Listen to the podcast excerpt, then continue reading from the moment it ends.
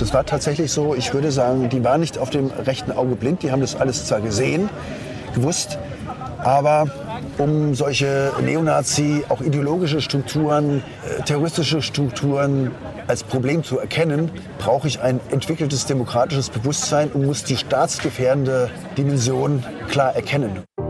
Und wir erkennen das jetzt in Folge Nummer 6 von Oktoberfest 80. Blutige Wiesen.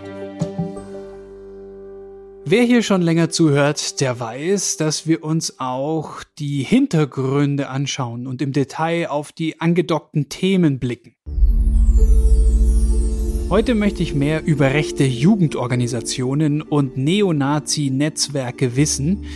Ich kenne die Hitlerjugend aus dem Geschichtsunterricht, aber dann hört es eigentlich schon auf. Und wenn das mit der rechtsradikalen Gesinnung des mutmaßlichen Täters Gundolf Köhler stimmt, muss er sich ja irgendwo radikalisiert haben. In dem Zusammenhang wird ja eigentlich immer und sofort die Wehrsportgruppe Hoffmann genannt. Diese bekommt aber noch eine eigene Folge. Und wahrscheinlich hat die mit der Radikalisierung von Köhler wenig zu tun. Dann soll er ja Mitglied in der sogenannten Viking-Jugend gewesen sein. Von der habe ich schon mal gehört. Ich kenne mich in dem Bereich aber auch echt gar nicht aus. Wir fangen am besten mal ganz von vorne an, in der Geschichte. Dafür bin ich zu André Postert nach Dresden gefahren, der am Hannah-Arendt-Institut zu Totalitarismus und der Hitlerjugend forscht. Ich frage ihn nach einem Urknall für rechte Jugendbewegungen.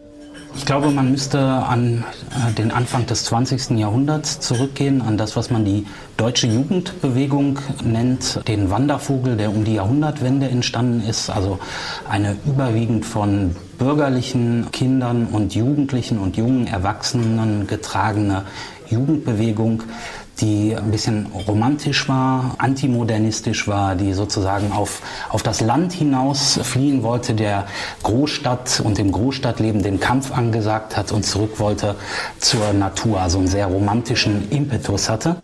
Das klingt erstmal wenig gefährlich.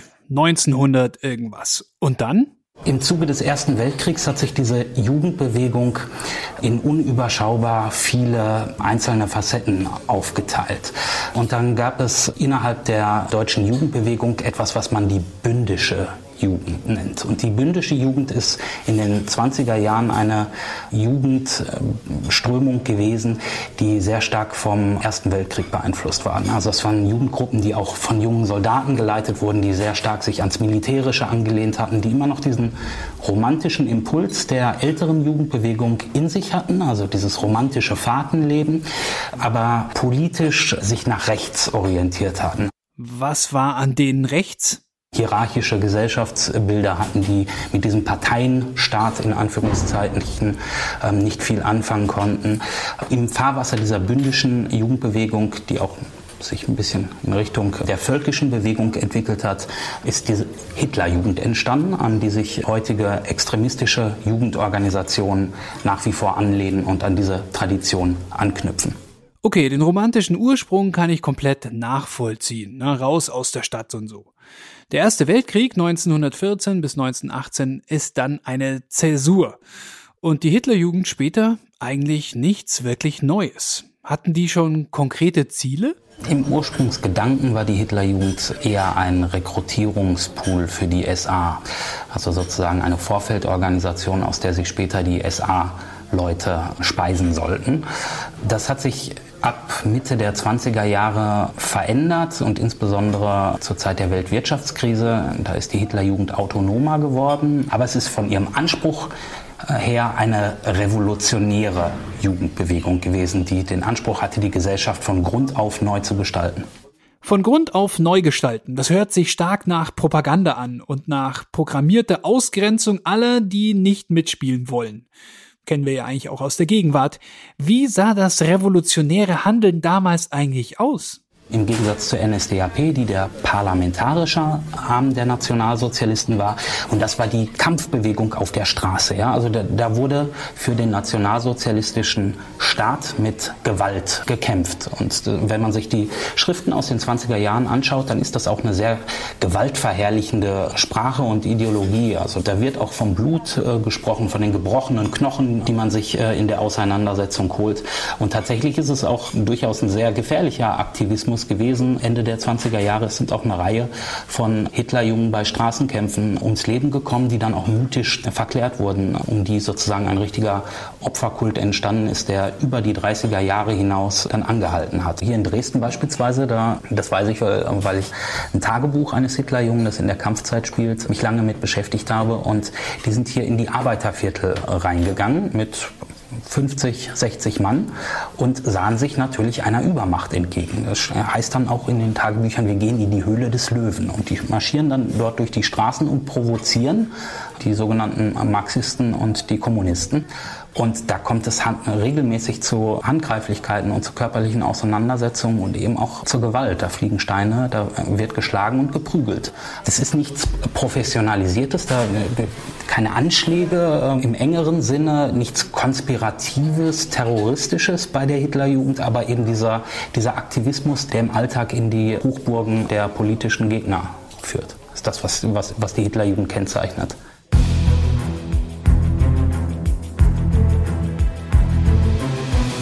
Da erschließt sich mir, warum heute noch von der Hitlerjugend in manchen Kreisen so geschwärmt wird. Fight Club meets Hooligans in Kombi mit ein bisschen Heimatseligen vor dem Lagerfeuer sitzen und gemeinsam Lieder singen. Da wird die Phase der Selbstfindung optimal ausgenutzt und mit dem Wir gegen die anderen Gefühl gefüttert. Die Hitlerjugend vor dem Krieg hat alles, was es dazu braucht. Und dann im Krieg Ende der 30er Jahre und mit Kriegsbeginn 1939 verändert sich die Hitlerjugend als Organisation nochmal ganz fundamental. Nämlich jetzt ist die militärische Ausbildung das, was die Hitlerjugend in, zumindest in den männlichen Gliederungen in allererster Linie leisten muss. Das macht den Dienst sehr viel militärischer.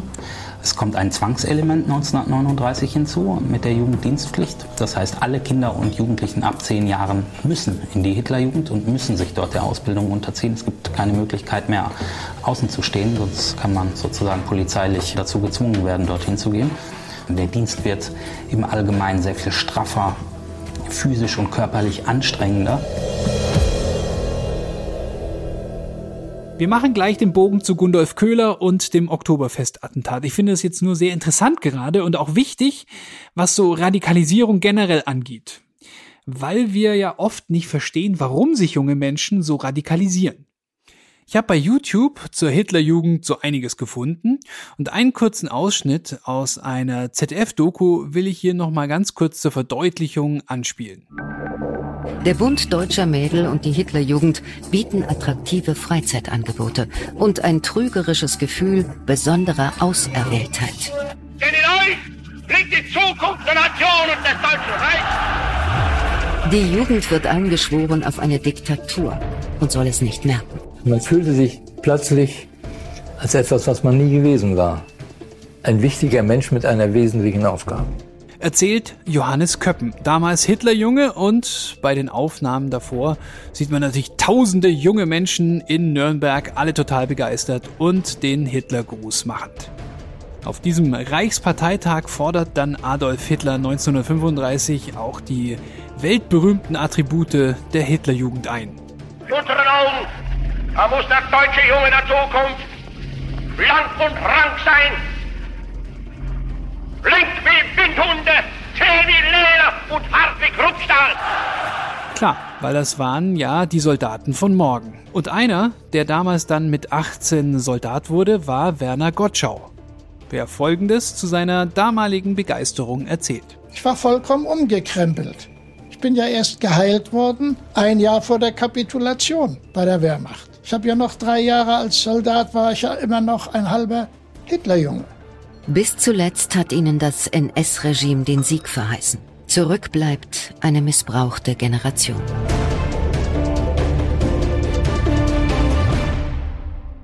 Man kann hier schon an den beiden Beispielen sehen, was so eine Radikalisierung bei Jugendlichen und Kindern bewirken kann. Und die zurückgelassene, missbrauchte Jugend, die wird entscheidend für die Jetztzeit.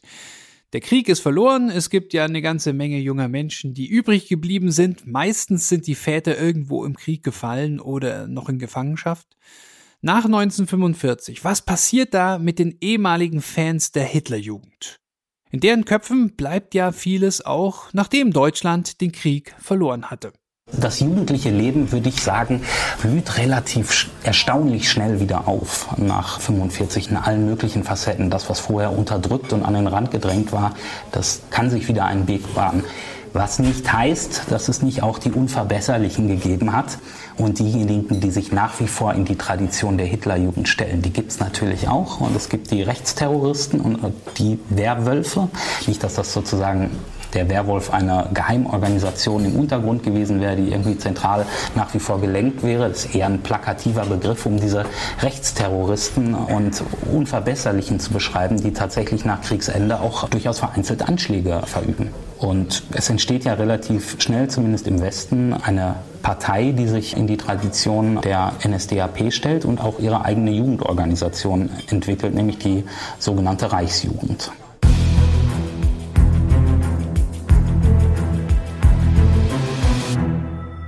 Okay, die meisten haben keinen Bock mehr auf Nazi-Scheiß, aber einige wollen ja weitermachen in der sogenannten Reichsjugend. Der Aufbau dort war ziemlich ähnlich dem der Hitlerjugend. Und danach? Danach nach dem Verbot 1952, also diese Nachfolgepartei der NSDAP wird verboten und damit eben auch die Reichsjugend, entstehen weitere Gruppen. Die wichtigste ist sicherlich die Wikingjugend, die 1994 verboten wird, zunächst auch geleitet wird von dem Reichsjugendführer der Reichsjugend und sehr stark sich wohl international vernetzt, also Anschluss an andere neonazistische Gruppen im, im Ausland sucht. Dann gibt es den Bund Heimattreuer deutscher Jugend, der sich spaltet. Aus dem entsteht die heimattreue deutsche Jugend 1990, sich auch ganz klar in die rechtsextremistische Tradition und an die Hitlerjugend anknüpft und jüngst 2009 durch äh, Schäuble verboten wurde. Das sind, glaube ich, die relevantesten Gruppen. Heimattreue deutsche Jugend oder wie auch immer haben wir erst vor ein paar Monaten wieder im Zusammenhang mit Ex-AfDler Andreas Kalbitz gehört. Der war ja auf einer Mitgliederliste aufgetaucht, aber bestreitet, dass er Mitglied der HDJ war. Ich finde ja, es würde eigentlich ganz gut zu ihm passen. Ja, aber es ist jetzt eine ganz persönliche Meinung, ne? Also liebe Anwälte, ich habe nicht behauptet, dass er Mitglied war. Ich sage nur, es würde mich jetzt nicht überraschen. Und dann habe ich mal geschaut, was ich bei YouTube finde und bin tatsächlich in einem längeren Reportagestück des WDR von 1977 fündig geworden. Auch in seinen Werbeschriften stellt der Bund Heimattreuer Jugend Lagerfeuer, Romantik, Spiele und Zelten in den Vordergrund. So wird in der Öffentlichkeit das Bild einer idealistischen Jugend propagiert. NS-Prominenz wie Großadmiral Dönitz schickten Grußadressen zu diesem internationalen Treffen. Warum bist du denn hierher gekommen? Ja, also weil ich, weil ich in der Kameradschaft des Stahlheims, also mit Gleichaltrigen, Gleichgesinnten, einige schöne Tage hier verbringen möchte. Vor allen Dingen, um der deutschen Sache zu dienen. Was heißt das für dich? Also dem, dem Deutschtum zu seinem Recht zu verhelfen und gegen das Unrecht zu kämpfen, das der, den Deutschen angetan wird. Was ist denn das Unrecht, was den Deutschen angetan wird? Zum Beispiel die angehängten Morde an den Juden. Also das sind Lügen, die, die den Deutschen nach, nachgesagt werden, die danach, also nach dem Krieg erst verbreitet wurden. Oder zum Beispiel der Völkerverrat. Völkerverrat im Osten, ja. Gemeint sind die Ostverträge. Unglaublich, wie gebrainwashed die Kids da im Zeltlager sind. Ich würde hier trotzdem noch den WDR-Beitrag ein kleines Stück weiterlaufen lassen. Damals 1977 war die Wiking-Jugend ja noch nicht verboten. Und da treffen sich Kinder und Jugendliche in militärischen Klamotten und üben Krieg. Mit Drill und allem drum und dran. Zunächst aber will ich einige Forderungen der Wiking-Jugend einmal aufstellen. Seit über 30 Jahren wird uns von den Alliierten und von den Kommunisten die Kriegsschuld in die Schuhe geschoben. Wir sind der Meinung, dass wir niemals einem großen Völkerringen die Schuld trugen. Wir als Jugendorganisation haben unseren Jugendlichen klar zu machen, dass ihre Väter oder Großväter keine Verbrecher waren. Genauso wenig wie Rudolf Hess, der der größte Friedenskämpfer war und noch ist und noch heute in Spandau in Berlin im Gefängnis sitzt. Bis er sich dann 1987 im Gefängnis erhängt, nach ein paar fehlgeschlagenen Suizidversuchen. Was die Wiking-Jugend angeht, da wird einem schon übel. Und das waren gar nicht so wenige Jugendliche, die da mitgemacht haben. Auch wenn es keine genauen unabhängigen Zahlen gibt, die Wiking-Jugend selbst sprach von mehreren Zehntausend. Die Frage ist ja auch, welche Gefahr geht von solchen Organisationen aus? Werbung. Spannende, zum Teil skurrile, aber vor allem unterhaltsame Hörerlebnisse aus dem echten Leben. Diese findest du in unserem neuen Format Stories of Life. Wie lebt es sich zum Beispiel als Geflüchtete oder Geflüchteter in Deutschland? Wie ist das, wenn man einen ungewöhnlichen Job hat wie Hacker oder Domina? Und wie ist eigentlich der Alltag, wenn ich im Gefängnis bin? Höre jetzt rein und lass dich von fesselnden Dokumentationen und gut recherchierten Reportagen in das echte Leben mitnehmen. Stories of Life gibt es überall, wo es Podcasts gibt. Folg uns in der Podcast-Plattform deiner Wahl und verpasse keine neue Folge.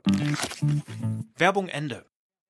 Meine persönliche Einschätzung ist, dass es keine Gefahr für die Demokratie insofern ist, als dass wir akut, dass unser System akut bedroht wäre durch, durch solche Jugendorganisationen. Die eigentliche Gefahr, die von solchen Organisationen ausgeht, ist, dass sie als radikalisierender Verstärker für diejenigen wirkt, die sich dort involvieren und sich die Ideologie aneignen. Also das heißt, dass dort Gewalttäter Terroristen und Extremisten herangezüchtet werden, die Anschläge begehen, in den Untergrund abwandern. Das ist die Gefahr, die ich bei solchen neonazistischen Organisationen heute sehe.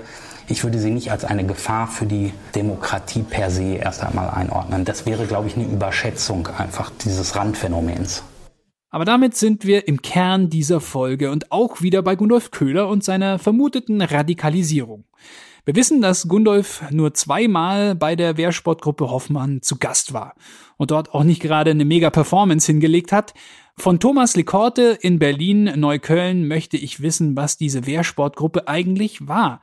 Wenn ich mir Aufnahmen von damals anschaue, da muss ich ja immer so ein bisschen schmunzeln, weil das irgendwie so billig und lächerlich aussah. Naja, Kasperle waren es nicht. Das war schon ernst zu nehmen, was sie gemacht haben.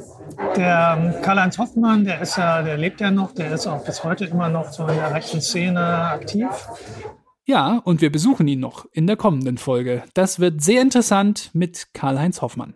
Das ist so eine schillernde Figur, der ist, würde ich mal sagen, er ist kein Neonazi in dem Sinne, sondern der ist eine Art Freikorpsfaschist. Also der geht ideologisch vor die Nazizeit zurück. Ne? Das ist ein, ein, Typ, der unheimlich fasziniert ist von Männlichkeit und von Militarismus und von Gewalt und von autoritärer Erziehung und der natürlich wie so viele Rechte auch gerne der Anführer sein möchte. Ne? Das ist ja immer ihr großes Problem, dass wir so viele Generäle Generäle haben und so wenige Soldaten. Und Hoffmann ist aber so exzentrisch und egomanisch, dass er auch damals schon in der Neonazi-Szene eigentlich so ein Paradiesvogel war. Ja? Also der hatte bestimmte materielle Möglichkeiten, hauptsächlich weil er reich geheiratet hat. Dann hatte der Geld und ein Schloss und äh, konnte sich diese Spielerei mit, mit seinem Wehrsportzeugs leisten, dass er sich da irgendwelche Unimogs gekauft und so ein Zeug gemacht hat.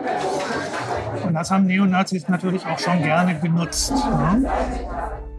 War die Wehrsportgruppe Hoffmann eine Gefahr?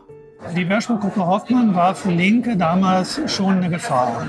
Und bei vielen Rechtsradikalen ähm, bestand Ende der 70er Jahre die Vorstellung, es wird jetzt bald zum Bürgerkrieg kommen und wir müssen uns für diesen Bürgerkrieg bewaffnen. Die waren nur ein paar Hanseln. Ne? Insofern war das schon ernst zu nehmen und da waren auch Leute dabei, die auch dann Hand angelegt haben. Ne? Also nicht zuletzt äh, der Mord an, an äh, Cleo Levin und Frieda Pöschke in Nürnberg, ne, zeigt das ja.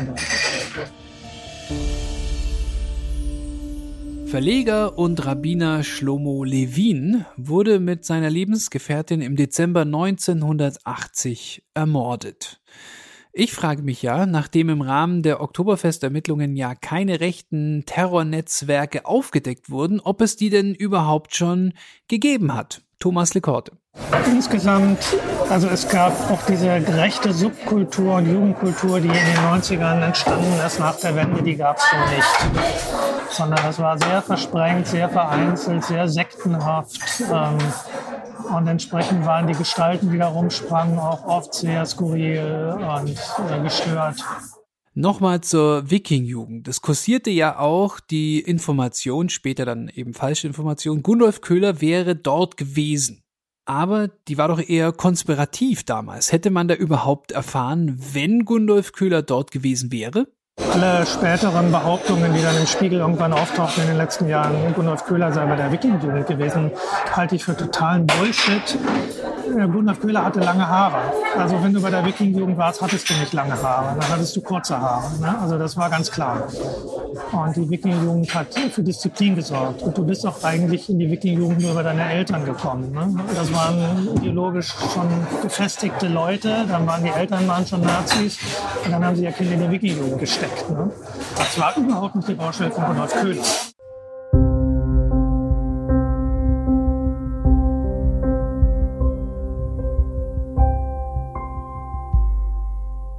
Wir springen mal schnell aus dem Café in Berlin nach Seersheim. Dort habe ich ja Klaus Pflieger getroffen, der damals für den Generalbundesanwalt ermittelt hat. Ich will wissen, ob es damals denn schon rechte Netzwerke aus seiner Sicht gegeben hat. Ja, wir hatten in der Bundesrepublik der Nachkriegszeit ein Dauerthema. Eigentlich, das war das Thema Verschweigen der Geschichte des Dritten Reiches. Schlussstrich-Mentalität war in den 50er, 60er Jahren angesagt, wo man gesagt hat, lasst uns mit dieser blöden Vergangenheit in Ruhe. Damit wollen wir nichts zu tun haben. Auschwitz, Judenvergasung. Und ich habe ja erwähnt, dass diese Gruppe um den Rechtsanwalt Röder Anschläge gegen Ausstellungen mit dem Thema Auschwitz angegriffen hat. Und das zeigt eigentlich, dass nicht nur in den 50er und 60er Jahren ein Thema war, aber äh, was mich überrascht hat, dass das also nicht nur schwerpunktmäßig Schlussstrichmentalität 50er, 60er Jahre, sondern diese Gruppe um Röder Anfang der 80er Jahre sogar noch eben Anschläge verübt hat, um dieses Thema nicht aufkommen zu lassen. Verarbeitung von Auschwitz zum Beispiel. Und äh, da zeigt es eben, dass man eben noch Dinge sich gewünscht hat, Dritte Reich ähnliche Situationen mit der Argumentation, ich hasse euer demokratisches System, so der Röder, ich will es abschaffen wieder. Und ich könnte mir vorstellen, Wehrsportgruppe Hoffmann, ein Gundolf Köhler waren ähnlich gestrickt. Aber trotzdem, dieser Gundolf Köhler, ne? wie rechts war er denn? Also ich meine, wenn man zweimal an einer Wehrsportgruppenübung teilnimmt, kann es ja auch sein, dass er einfach, er war ja bei der Bundeswehr, dass er halt einfach generell so ein bisschen an Militärdrill interessiert war? Also er, er, war an Militaria interessiert, also diese Suche auf irgendwelchen Übungsplätzen oder wo er auch die Granate wohl gefunden hat. Das war wohl ein Schwerpunkt von ihm und äh, wir haben auch relativ schnell festgestellt, dass er ein Faible dafür hatte zu zündeln und äh, die zweimalige Beteiligung an der Übung der Wehrsportgruppe Hoffmann spricht natürlich Bände auch, aber da hat er ja aufgehört. Wie war denn die rechte Szene damals überhaupt aufgestellt? Ja, es gab erste Ansätze hm, dafür, so jedenfalls aus meiner rückblickenden Einschätzung, dass man aus dem, was die RAF auf der linken Seite war, was Vergleichbares auf der rechten produzieren wollte. Äh, es war, glaube ich, sogar schon mal die Rede davon, man wolle eine braune Armee-Fraktion aufbauen im Sinne von Pendant links und das auf der rechten Seite. Das war eigentlich ein permanenter Versuch äh, und ist eigentlich fast eher nur durch den NSU jetzt entstanden, wo eine gewisse Struktur vorhanden war. Oder auch bei dieser Gruppe Deutsche Aktionsgruppen um den Rechtsanwalt Röder, wo eine geistige Führungskraft dahinter stand, der seine Leute dirigiert hat und die diese Attentate hat ausführen lassen, die daher schrecklicher bestraft worden sind als er selber. Derjenige, der die Bombe gebaut hat, hat lebenslang gekriegt und der ist, glaube ich, mit zehn Jahren davon gekommen. Sie haben ja mit Links- und Rechtsterroristen gearbeitet, also jetzt nicht mit ihnen zusammen, aber beruflich mit denen zu tun gehabt. Waren die sich ähnlich oder ganz unterschiedlich? Ich habe die Brandanschläge von Mölln bearbeitet, wo ich sagen muss, da sind auf der rechtsradikalen Seite eher wenig geistig wertvolle Personen beteiligt gewesen. Das ist schubladig, muss ich zugeben. Und noch schlimmer war es, ich habe äh, den ersten Anschlag auf eine Synagoge nach der Reichskristallnacht bearbeitet, 1994 auf die Synagoge in Lübeck äh, weltweiter Aufschrei. In Deutschland brennt wieder eine Synagoge. Das waren geistige Tiefflieger. Es verführt einen wie mich dazu zu sagen, die Linken sind eher intellektuell und die Rechten sind eher Trunkenbolde. Da muss man aufpassen, dieses Schubladendenken ist gefährlich und kann, ist auch falsch. Und besonders wenn man sieht in Sachen Röder, der Rechtsanwalt oder jetzt die NSU, wo man durchaus Vergleichbares zur linken Seite registrieren muss. Aha, da muss ich jetzt nochmal zu Thomas Lekorte zurück. Waren die Rechten damals überhaupt gut vernetzt, Thomas? Wir Linken neigen dazu, die, die Rechten als stärker und besser organisiert einzuschätzen, als sie wirklich sind. Genauso umgekehrt äh, auch. Also die Rechten denken auch immer, die Linken seien viel besser organisiert, als sie sind. Und ähm, die Journalisten Medien denken immer, beide seien besser organisiert, als sie sind. Ähm, das gilt auch für damals. Die bestens vernetzten Neonazis äh, gab es also gar nicht? Jeder Journalist, jede Journalistin, äh, die nicht genug weiß über die Rechten, äh, sagt immer, die sind bestens vernetzt. Ähm, das heißt aber meistens gar nichts. Ne? Also Personen waren auf derselben Demonstration oder waren bei demselben Konzert. Heißt das jetzt, dass die beste Kumpels sind oder äh, konspirativ organisiert oder gehörten sie einfach nur zu tausend Menschen, die da waren? Ne? Und ähm, diese, diese Vorstellung prägt die gesamte Wahrnehmung auch von sowas wie dem Oktoberfestattentat, dass man sich äh, Rechte eben eigentlich nur als, als organisiert und planvoll vorgehen vorstellt. Und die Realität? Laut Thomas Lekorte zum Großteil einsame Wölfe. Irgendwann ziehen sie los mit der Waffe in der Hand und machen, begehen einen Mord oder machen irgendwas Schreckliches. Ne? Die sind natürlich von den ideologischen Führern sind die entsprechend vorbereitet worden, ähm, also konditioniert, ne? dass sie das machen. Aber das heißt nicht, dass da ein Plan dahinter steht. Also als der, als der Behrendt in Nürnberg äh, die beiden Morde begangen hat, äh, und Plöschke, da ist er hinterher zum Hoffmann gegangen und hat gesagt, Chef, ich habe das für dich getan. Ne? Weil er natürlich wusste, dass Hoffmann die hasst. Ne? Äh, ich nehme dem Hoffmann aber ab, dass er ähm, das nicht gut fand und davon eher schockiert war, weil er natürlich wusste, dass er auf ihn zurückfallen wird. Ne? Kleine Zellen, kleine Pünktchen und Einzelkämpfer. Keine Bewegung. So sieht Thomas Lekorte die Rechten zur Zeit des Oktoberfestattentats. Gab es also eigentlich gar keine rechte Gefahr? Aus linker Sicht war die Gefahrenlage damals eigentlich eher die starke Rechtslastigkeit der damaligen Politik in Deutschland. Also man macht sich heute gar keine Vorstellung mehr davon. Also die CDU unter Angela Merkel, das ist nicht vergleichbar mit der CDU, die es damals in Deutschland gab. Also ein Kanzlerkandidat Franz Josef Strauß, das war, das war die, wirkliche rechte Gefahr, die man gesehen hat damals. Das ist doch mal eine klare Aussage. Richtige rechte Netzwerke nein, Radikalisierung ja. Gefahr von Rechte ja, aber eher von der Politik. Autor Tobias von Heimann ist dagegen absolut davon überzeugt, dass größere rechte Netzwerke auch hinter dem Attentat auf die Wiesen 1980 stecken. Man muss sich das so vorstellen. Da ist jemand, der in einer hardcore verstrickten NSDAP, SS oder sonst wie echten Nazi-Familie oder in einem Umfeld groß wird. Und er ist 45 vielleicht noch im HJ-Alter gewesen. Und da gibt es etliche konkrete Namen, auf die das zutrifft. Die waren 1945